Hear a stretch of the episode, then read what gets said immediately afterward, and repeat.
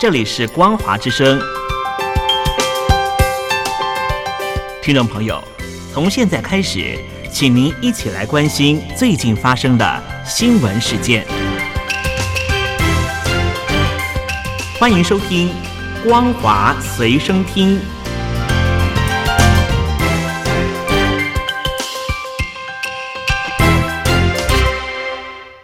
位听众朋友好，欢迎收听本节的《光华随身听》，我是苏菲菲。首先带你来关心，中共中央政治局昨天进行第八次集体学习，国务委员都可列席，但身兼国务委员的国防部部长李尚福和前外交部部长秦刚都缺席，两人此前已经消失了一段时间。《星岛日报》今天指出。翻查央视新闻联播，在前三次集体学习中，李尚福都有列席，包括五月二十九日就建设教育强国进行第五次集体学习，六月三十日就开辟马克思主义中国化时代化新境界进行第六次集体学习，七月二十四日就全面加强军事治理进行第七次集体学习。报道指出。李尚福最近一次公开露面是八月二十九号在北京出席第三届中非和平安全论坛，并在论坛上发表演讲。至今已经有一个月没有公开露面，引起外界猜测。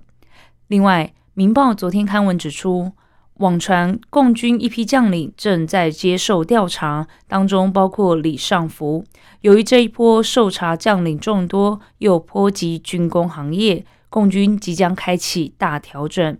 文章估计，本周内举行的政治局例会应该会宣布军中高层人事调整，而即使不公布，年内的二十届三中全会也必定会出现大的异动。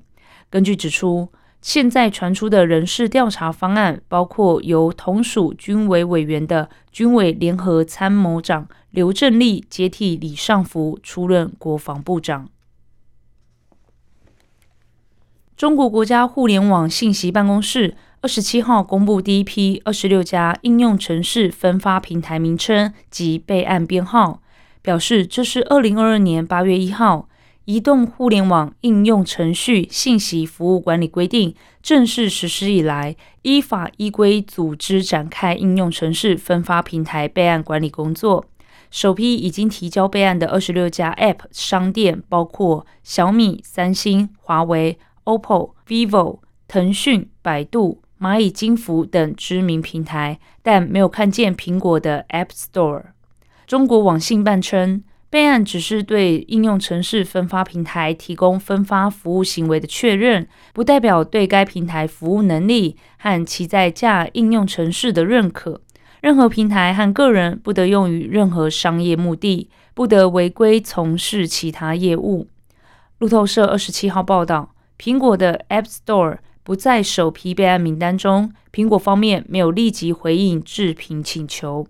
美国之音今天报道，长期以来，苹果公司与中国政府保持了良好的共生关系。中国不仅是苹果最重要的市场，也是最大的生产基地。其绝大部分产品在中国组装，透过代工厂商和供应商，带动了中国数以百万计的工作岗位。报道指出。苹果也一直配合并遵守中国政府严格的信息安全法规和严苛的内容审查，包括下架中国政府认为非法的应用程式和游戏，并从二零一八年开始把中国用户的 iCloud 账户转移到中国境内的伺服器上，还把这些账户的加密金钥存储在中国。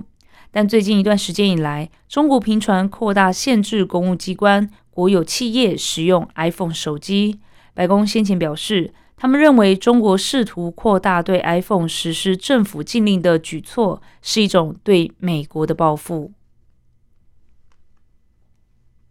根据新华社报道，中共中央政治局二十七号召开会议，审议关于二十届中央第一轮巡视情况的综合报告。中共总书记习近平主持会议，会议认为。以习近平同志为核心的中共中央高度重视巡视工作，把巡视作为推进党的自我革命、全面从严治党的战略性制度安排，做出一系列重大决策部署。会议指出，二十届中央第一轮巡视坚持守正创新，推进政治监督具体化、精准化、常态化，释放了全面从严治党永远在路上，党的自我革命永远在路上的鲜明信号。会议指出，从巡视看。国有企业、金融、体育领域党的建设全面从严治党得到加强，各项工作取得新成效，但也存在一些问题，要把严的基调、严的措施、严的氛围传导下去，一贯到底。会议强调，要推动全面从严治党向纵深发展，压紧压实党委书记第一责任人责任，领导班子成员一纲双责。纪检监察机构监督责任，突出加强对各级一把手的监督，加大国有企业、金融领域反腐败力度，深入纠治四风，深化以案促改、以案促治，一体推进不敢腐、不能腐、不想腐。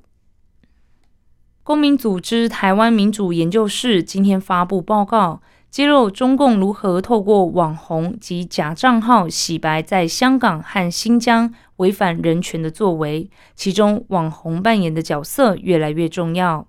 台湾民主研究室分析，二零二一年到二零二二年间，约八千个 X 账号与贴文，研究中共官媒、中国民主主义者和影响力人士的宣传网络与互动机制。以及受影响的一般网民能发挥的作用。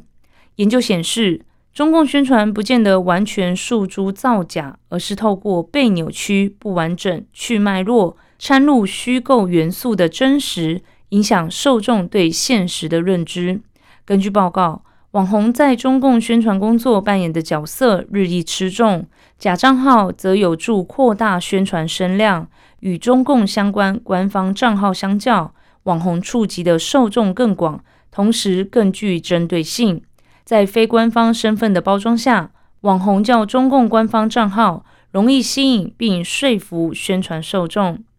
台湾民主实验室也揭露中共关于香港和新疆的几个主要宣传叙事套路，例如针对香港八大宣传叙事套路为：叛徒与破坏者、西方霸权、司法与秩序。完善的香港民主、红色香港、强大祖国、伟大发展、社会进步。